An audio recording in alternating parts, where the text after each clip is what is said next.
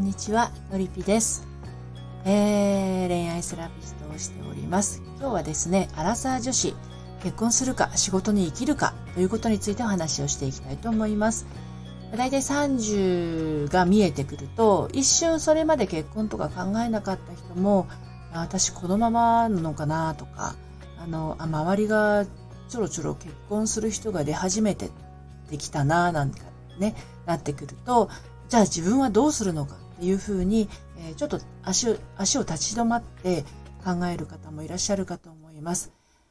えー、まあその荒さの頃にですね、周囲が結婚していったり彼氏ができたりした時に、私はどうしようっていうふうに自分自身に問いかける時間ぜひ持ってください。えー、あのー、私は本当に結婚したいんだろうかしたくないんだろうかね、そのあたりをあの、誰が一番わかってるって言ったら自分がわかってます。で、その時に、えっと、周りを、えー、っと、なんていうのかな。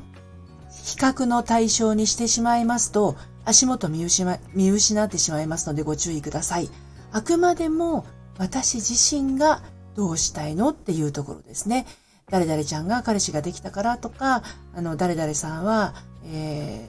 ー、婚活アプリで3ヶ月前に知り合った人となんか結婚するみたいだしっていうことではなくて、去年の私と今年の私を比べてみて、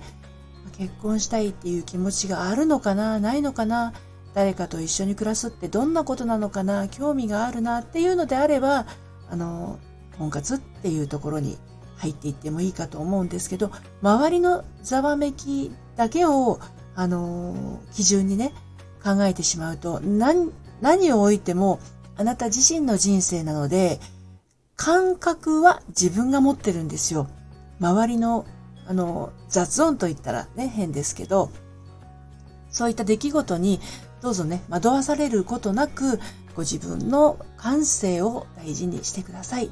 あと、まあ、仕事に生きるのとかね、えー、自分にどうして生きたいのっていうのも、あのー、周りの状況を一切こう無視して考えずに単純にどうしたいのかっていうのを自分に問いかけるっていうのをね、ぜひぜひやってみてください。あの、まあ、アラサーでどんなに迷っても、あのね、すぐに答えが出るっていうもんでもないんですよね。それでね、周りの状況によってうんと自分のその結婚したいとか仕事に生きるっていうのを決めてしまいますとですね、それでこう婚活したりしてもなかなかうまいこといかないっていう現実が待ってます。はい。私のあのやってるのりぴ塾にもですね、あの実際そういう方はいらっしゃって、あ、そうじゃないんだなっていうふうに気づいた人から、ふっとした時に、あの、プロポーズされたりとか、お付き合いしてくださいとか、っていう風な展開が待っていたりするんですよ。周りに惑わされてるうちはなかなかそういった奇跡みたいなものは起こらないんですね。